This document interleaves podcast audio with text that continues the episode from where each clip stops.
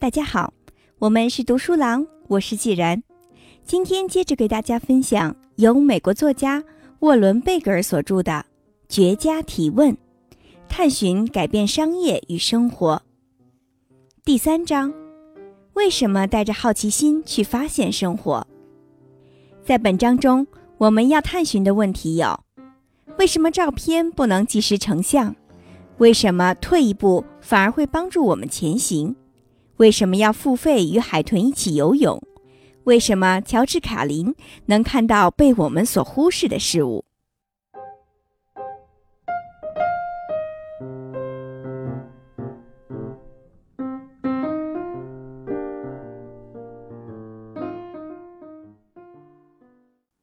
最初的为什么加一系列如果加不断尝试怎样？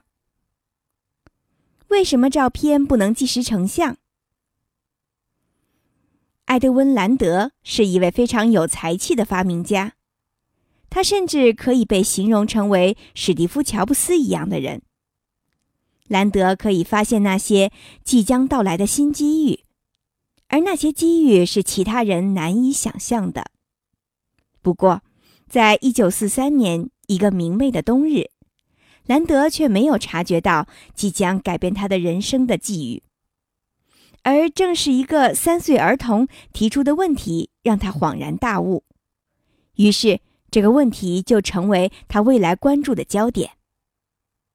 当时，兰德正在美国新墨西哥州的圣菲市与家人度假，他用自己最喜爱的相机给小女儿 Jennifer 拍照，那个时候。这些相片只有在暗室或者处理实验室里才会被冲洗。像任何成年人一样，兰德知道该怎样操作。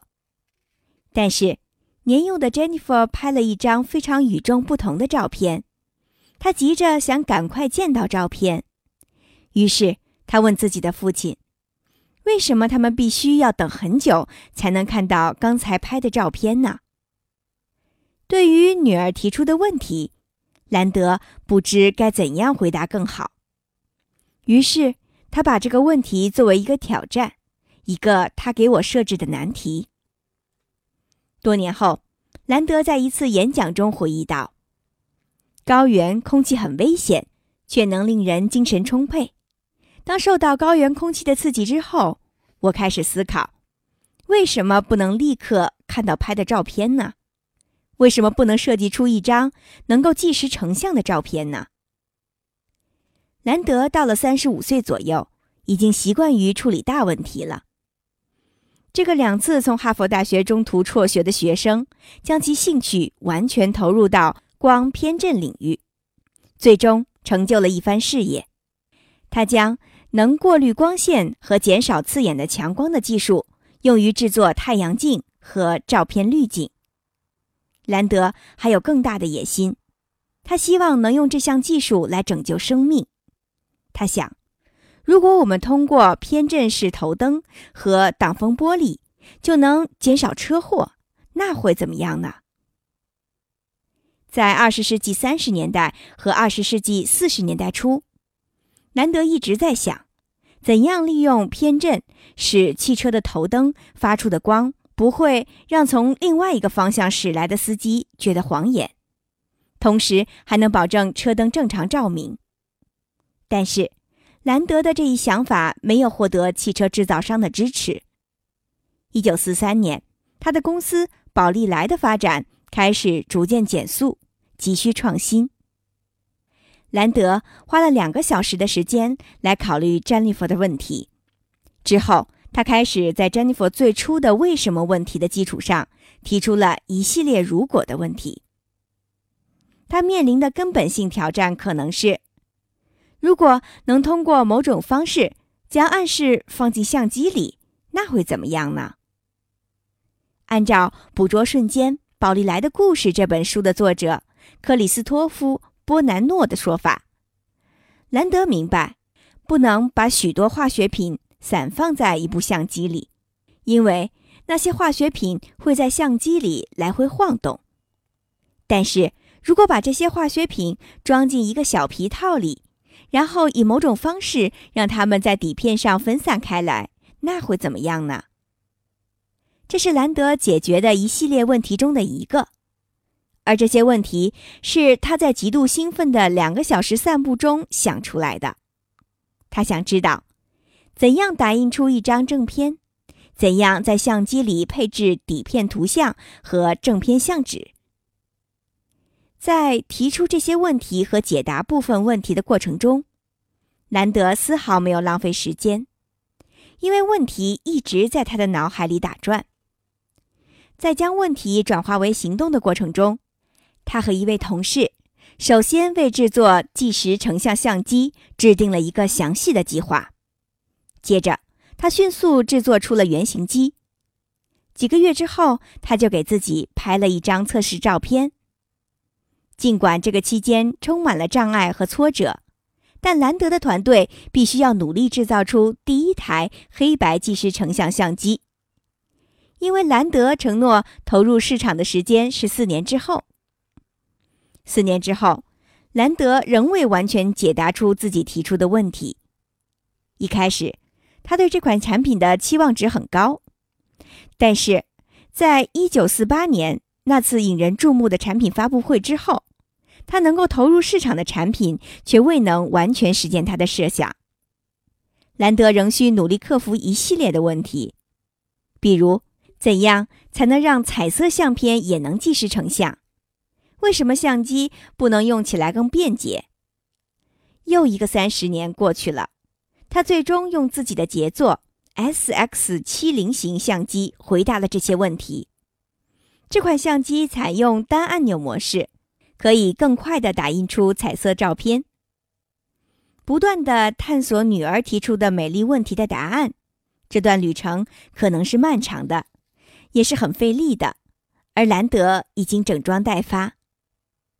一九四二年十二月，就在 Jennifer 提出那个问题以及兰德受此问题启发之前，他曾对宝丽来的员工说：“如果你的梦想是做一些你认为值得去做的事情。”那就开始行动吧。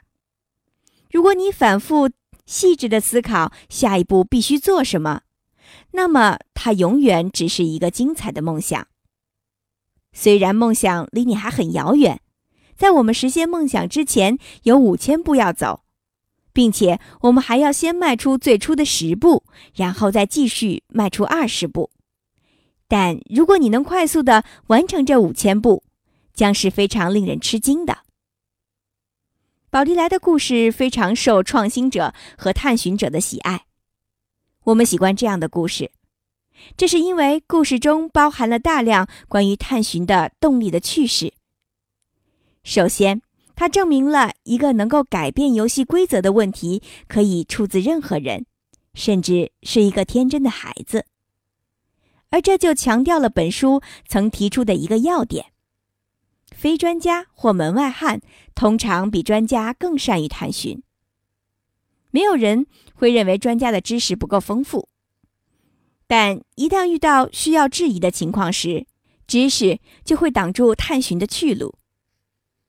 宝丽来的故事也完美的阐释了某种具有催化作用的问题可以触发有序的探寻过程。这种为什么、如果、怎样的探寻过程，在宝丽来的故事中体现得非常明显，并且在许多有关创新的故事中也都有所体现。在 Jennifer 的问题的激发下，兰德发现现实世界确实不太理想，于是他的世界观逐渐开始转变，并且很快提出问题：为什么相机必须是这样的？而这就使得。大量如果类的假设性问题迎面扑来，兰德解决了许多小问题，目的就是为了解决一个大问题。如果能通过某种方式将暗示放进相机里，那会怎么样呢？作家兰波诺指出，兰德知道的每件事情似乎都能汇聚到一起，比如，兰德在他从事的与化学。光学和工程学等相关的工作中积累了许多零碎的知识，于是他就把上述的想法和这些知识连接起来。但如果兰德没有最终进入怎样阶段，那么他所有的连接性探寻就不会产生任何结果。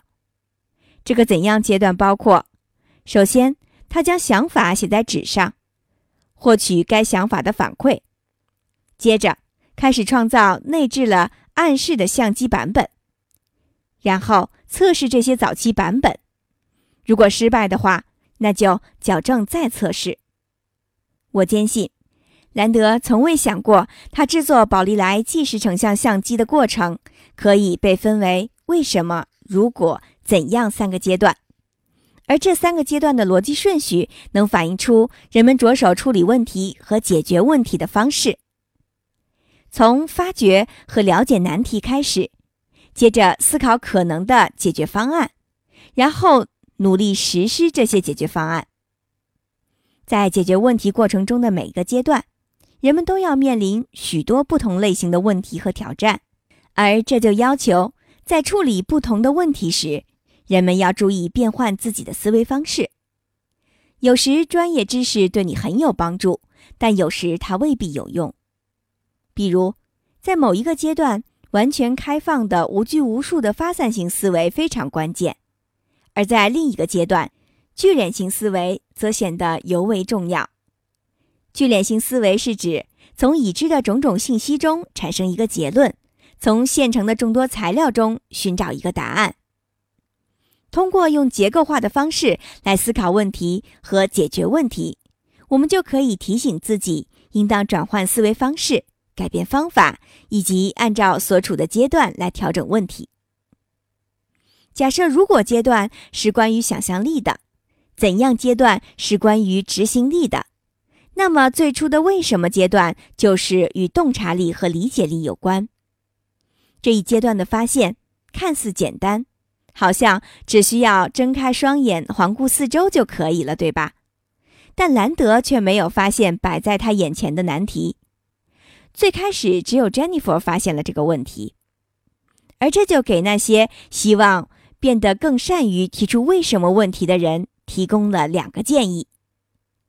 第一个建议是，虽然你能打点日常生活中的所有事物，但仍然需要有一个充满好奇心和童真的三四岁孩子与你为伴，那么他就能发现你错过的东西了。第二个建议是，你可以尝试调整自己看待世界的方式。这样一来，你的视角就能与这个充满好奇心的孩子更加接近。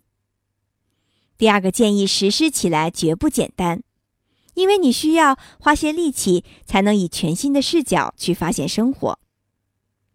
如果你想问出强有力的为什么问题，仅仅调整视角是远远不够的，你还必须按照以下这个流程做出改变：第一，退一步。第二，注意其他人错过了什么。第三，挑战假设，包括针对我们自身的。第四，通过情景分析，深入理解现有的解决方案或面临的难题。第五，质疑你正在提出的问题。第六，深入探究一个具体的问题。你会发现，这个看似简单的流程是以退一步开始的。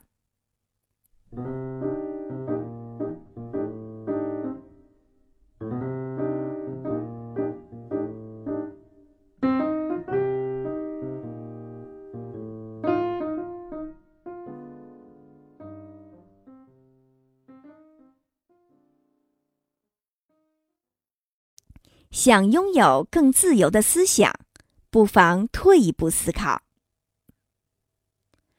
为什么退一步？反而会帮助我们前进呢。当我们讨论探寻时，通常会提到退一步，比如退一步问为什么，退一步考虑等等。但我们要从哪个地方退一步呢？当重要的为什么问题在埃德温·兰德的脑海中浮现时，他正在度假，这一点很重要。正因为从日复一日忙碌的工作中抽身出来，兰德才有闲暇，也能相对远离实际的商业问题，进而去思考一个非常不切实际的问题。同时，女儿提出的问题激发了兰德的好奇心，让他可以暂时以天真的视角来考虑现实问题。由此可见，与众不同的退后方式很重要。兰德可以在度假时让自己暂时抛开原本的设想和专业的知识，他停下来，不再学习更多知识，转而开始去探寻。为了更好的探寻，尤其是问出根本性的“为什么”问题，我们不必非要像兰德那样度假，也不必非要找一个三岁的儿童陪伴左右，但。我们至少需要暂时停止正在做的事情，停止了解新事物，以便能够开始提问。让自己不再去做某件事，比控制自己不去了解某件事要容易得多。世界在快节奏的运转，由于需要跟上世界前进的步伐，我们需要完成各种事情。谁还有时间去问为什么呢？在工作场所更是如此。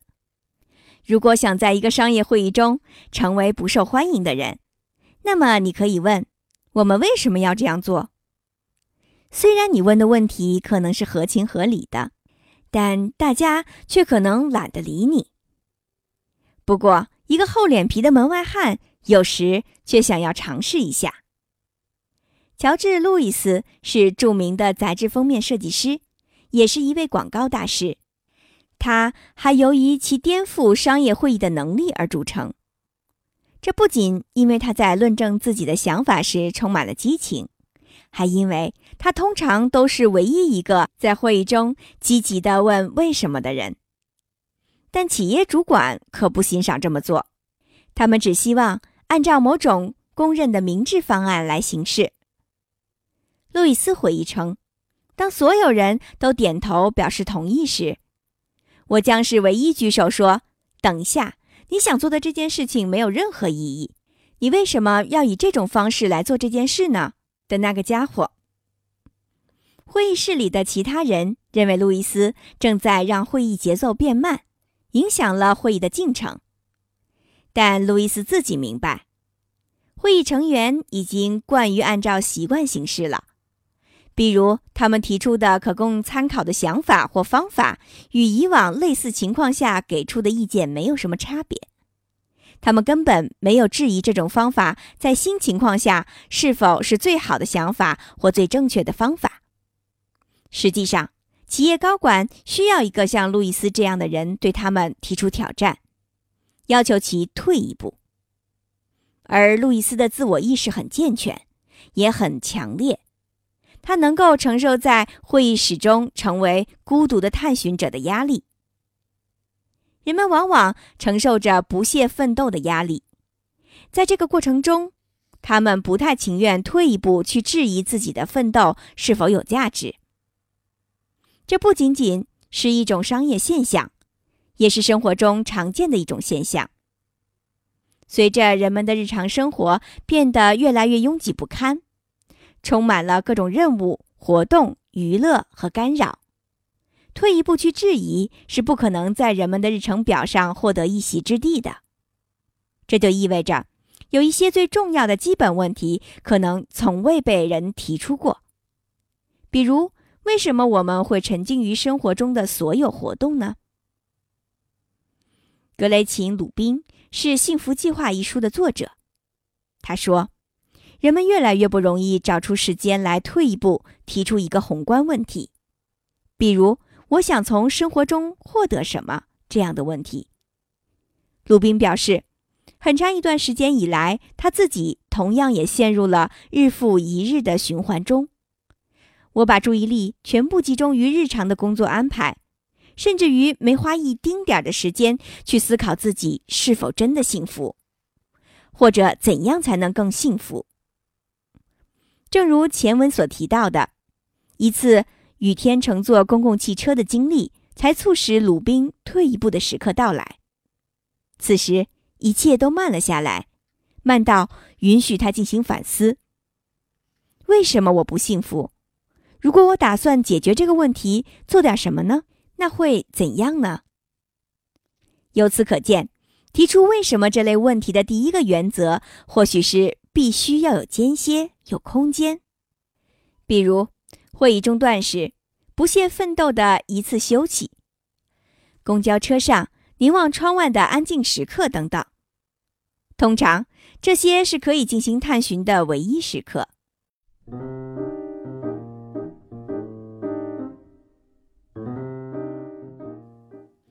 为什么要付费与海豚一起游泳？从日常工作生活中退一步，就能使你进行反思和深层次的探寻。这有时会使你产生深刻的见解，而这些见解则可能会引起你的职业生涯，甚至是所在行业发生改变。科技公司甲骨文的高级副总裁马克·贝尼沃夫的经历就说明了这一点。长期以来，他经常从自己的工作中挣脱出来，以便能够进行纯粹的思考。有一次，贝尼沃夫前往印度和夏威夷旅行，在夏威夷，他告诉《创新者的处方》一书的作者克莱顿·克里斯坦森，他在太平洋和海豚一起游泳，而在游泳时，他想到了一个问题。为什么所有企业的软件应用都与亚马逊和 eBay 的类似？对这个问题的思考，促使贝尼沃夫成立了 Salesforce.com 网站。该网站可以利用互联网彻底改变商业软件程序的设计和分配。在八年的时间里，贝尼沃夫的公司创造了十亿美元的销售额。当然。这要归功于他改变了整个软件行业。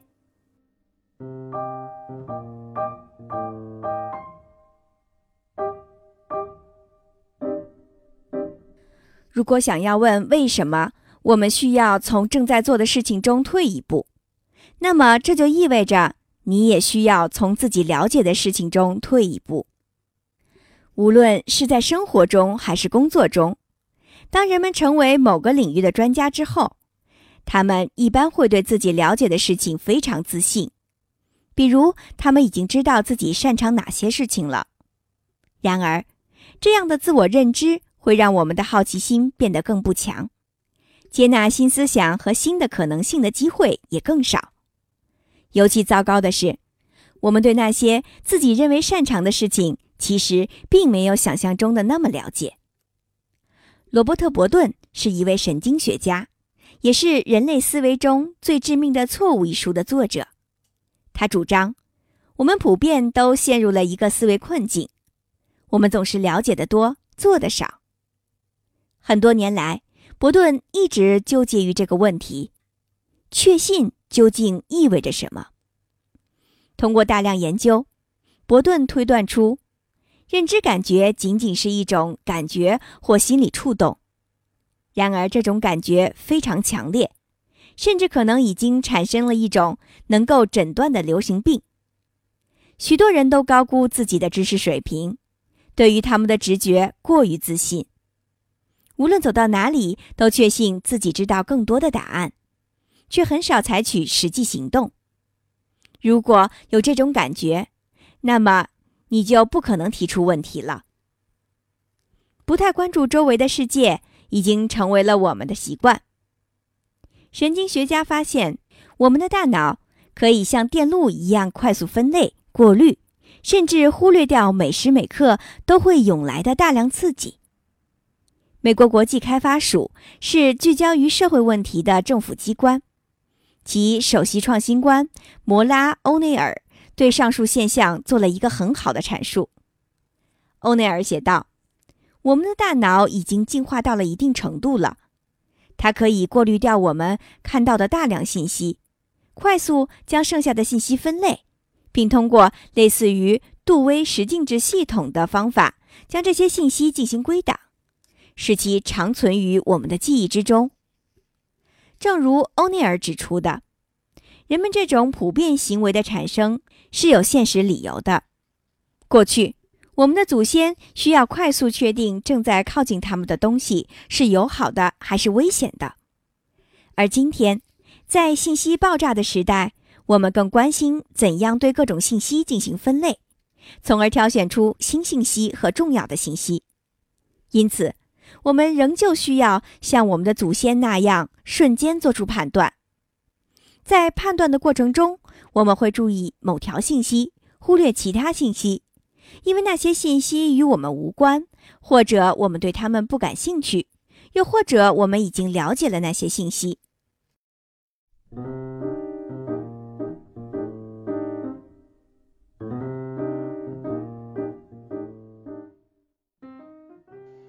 对已经了解的事情做判断的前提是我们已经经历过这些事情了。如欧内尔所说，我们看到、听到、触碰到、嗅到的细节越多，我们脑中形成的连接就越多。而我们经常以为自己掌握的知识是正确的，获取的经验也是正确的。当然，在大多数情况下，这种做法是有效的。但当我们希望摆脱这种自以为是的想法，去考虑新的想法和可能性时，暂时抛开已经了解的事情，就能够帮助我们打破惯性思维，扩展现有的知识。你必须富有冒险精神和谦逊精神，才能够像意志坚定的探寻者那样，到达一无所知的境界。如保罗·贝内特。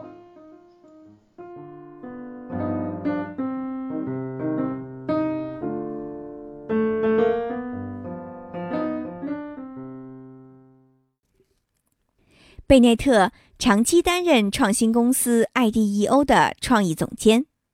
他生于英国，在新加坡长大。最初负责管理 IDEO 公司在伦敦的办公室，之后帮助公司在亚洲开设分公司。他喜欢环球旅行，在此过程中，他不断的观察着世界，也开始思考一些问题，比如。为什么中国某些地方的人会把干鱼挂在绳子上，而且还与湿衣服晾在一起？贝内特有一个名叫《好奇心游历记》的博客，在他的一篇博文中，他分享了自己的见闻和提出的一些问题。贝内特说：“在艾迪欧公司，我把自己无情地置于白痴的角色。白痴不是一个贬义词，而是个褒义词。”因为坦诚自己的无知是有能力进行探寻的第一步。贝内特说：“由于从不担心自己的白痴，因此他能提出一些令人难以置信的天真问题，而这些问题就像一个白痴在没有自我意识的情况下自然而然提出的一样。比如，在冰岛爆发金融危机期间。”贝内尔受邀在冰岛的议会上发表演讲。他说：“我问了诸如‘钱在哪里’这样的愚蠢问题，那不是因为我故意想表现得很无理，而是因为似乎没有人能针对这个最基本的问题提供一个直截了当的答案。”贝内特表示，提出天真问题的部分价值在于，它能够促使人们简单的解释事情。于是。在面对其他复杂的问题时，人们就会试图更清晰地做出回答了。如果我只是不停地说“我不明白”，你能再告诉我一次为什么吗？这就会促使人们对问题进行综合考虑，并简化答案，剔除那些与答案的核心内容无关的解释。贝内特说：“有时他的天真会促使其他人退一步思考。”让他们用并非惯常思维的方式来重新思考，而这种方式可能会令人不舒服。比如，在亚洲的一些地区，商界和政府中矮板的等级结构就会在一定程度上制约提问。在这样的文化中，人们有时会欢迎外来者提出最基本的问题，因为他们自己也可能对某些事情感到奇怪。但是不愿意提问，这是由于他们担心别人会由此认为他们既愚蠢又不尊重他人，而他们不愿意面对这种指责。贝内特表示，IDEO 公司认识到，创造一种让人提出愚蠢问题的安全氛围很重要。你需要营造一种能促使人们产生信任感的文化氛围。因为部分提问的内容是关于揭露弱点的，所以允许提问就相当于允许大家发现弱点。在 IDEO 公司，你可以提出任何问题，即便是特别基础的问题也没有关系，因为这家公司鼓励员工提出问题，甚至根据其他员工提出的问题再提出问题，而非把员工打发走或者给他们提供早有准备的答案。贝内特说：“我们允许员工落后，也鼓励他们超越彼此。”在硅谷，IDEO 公司和其他创新驱动型公司并不按照常规方式行事。他们鼓励员工进行天真的探寻，因为这些公司从自己的创业历程中发现，探寻可以让人产生有价值的见解，而这样的见解又会带来突破性创意和成功的产品。在硅谷，每个人似乎都在刻不容缓地追问：接下来会出现什么？所以，硅谷不可能是一个让人减慢速度、退一步，接着提出基本问题的地方。但是在科技领域，一些非凡的人物已经开始引入这种放缓和退一步的方法，比如已故苹果创始人之一史蒂夫·乔布斯。就曾将与此类似的理念注入苹果公司。乔布斯是禅宗思想的拥护者和践行者，而禅宗思想则以初心而著称。遵照禅宗思想，乔布斯下决心重新设想和构建将科技融入人们日常生活的方式，而这就要求他提出基本性的问题。人们都知道。乔布斯是一个顽强的探寻者，从市场状况到员工的想法，每件事情他都要探寻。他的许多员工都被他刨根问底的询问过。乔布斯挑战传统思想的工具之一，便是一种古老的思想。这种思想在二十世纪六十年代由日本的一位名叫铃木俊龙的禅宗大师传入北加利福尼亚州。铃木是《禅者的初心》一书的作者，他移民到北加利福尼亚州，并在那里教书，直到1971年去世。铃木俊龙在他的书中写道：“初学者的心是空的，因为他们不受专家这个头衔的束缚。”铃木俊龙还补充道：“他们不仅能借由这样的精神接纳所有的可能性，还能看到事物的本来面貌。”铃木俊龙也强调，对于一个希望成为创新者的人来说，拥有这样的思考方式是非常有价值的。初学者的精神世界存在着很多可能性，但在专家的精神世界，可能性却很少。除了苹果公司以外，初学者的心态连同其他禅宗思想，比如深度思维、留心、倾听和提问等。都渐渐地被硅谷的其他公司所吸收。莱斯凯是禅宗修道院的院长，他的观音禅修中心坐落于美国加利福尼亚州的山景城，距离谷歌公司很近。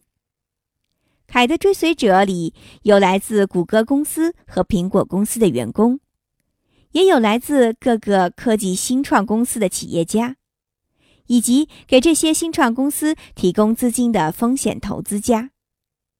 凯意识到，他的追随者们可能认为，探寻万事万物的禅宗思维方式能促使新思想和创新的诞生，所以他们被这样的理念激发出积极性。对此，最近出版的一本书提出了“禅创新”一词，用来描述。禅宗原则和创新战略的结合。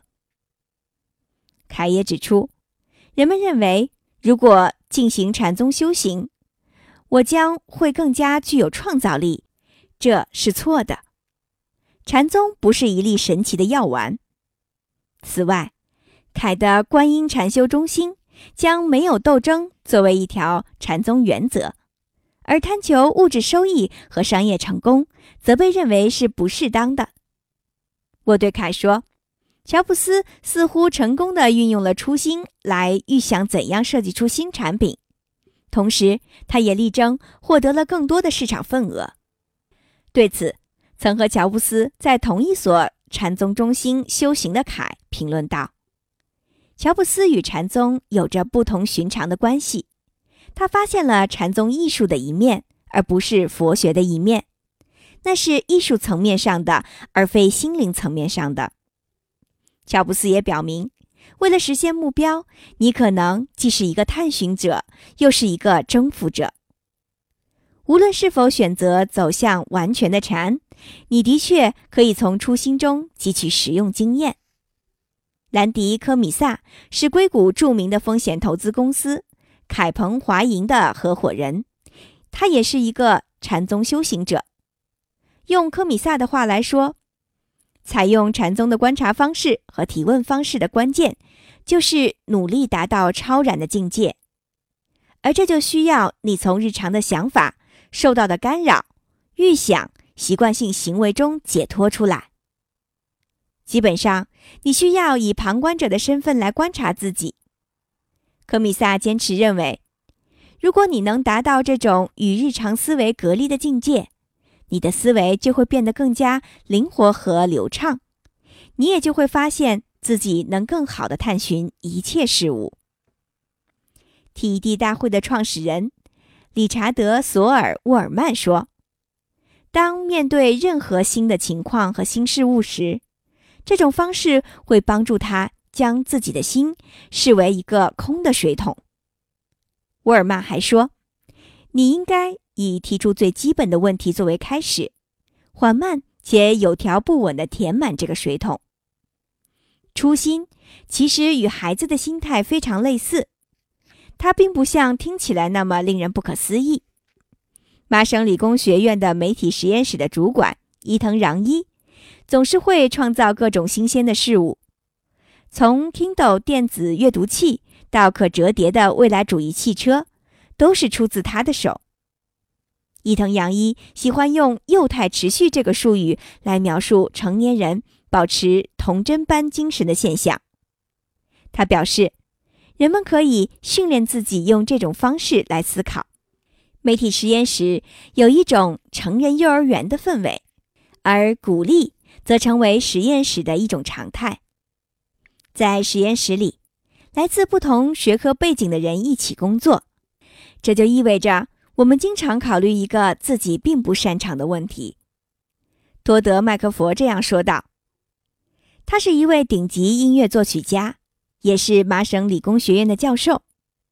在媒体实验室工作期间，他曾创作出颇受欢迎的交互式视频游戏《吉他英雄》。”麦克佛说：“那些突破性想法往往来自专业领域之外的人。”因为这些新手能够以新的视角来发现问题，忘掉这个领域中的什么是容易做到的，什么又是不易做到的，并且也不担心领域内其他人已经做出了什么样的创举。早已形成严肃习惯的成年人是否还能像孩子一样思考呢？对此，底特律大学的研究人员达雅·扎贝里纳和迈克尔·鲁宾逊。进行了一项研究，表明，人们其实很容易就能像孩子一样思考，无需外界的刺激。扎贝里娜注意到，在早期研究中，幼儿在创造力测试中表现得很好，这是因为幼儿没有受到任何约束。于是，扎贝里娜和鲁滨逊以两组成年人为实验对象，让其中一组人把自己想象成七岁的孩子。享受了一天的校园时光，而让另一组人则按照成年人那样正常思考。当两组人员同时进行了创造力测试之后，把自己想象成为七岁孩子的一组想出了更好、更新奇的想法。他们具有更灵活、更自由的思想。扎贝里娜相信，思维是灵活的。当你把自己想象成为一个孩子时，就可以充分打开自己的思路，而这一切就需要我们退一步思考。今天就为大家分享到这里，在下一小节中继续为大家分享第三章为什么，带着好奇心去发现生活。精彩内容敬请关注。我是既然，感谢燕山的友情参与。我们是读书郎，谢谢收听，再见。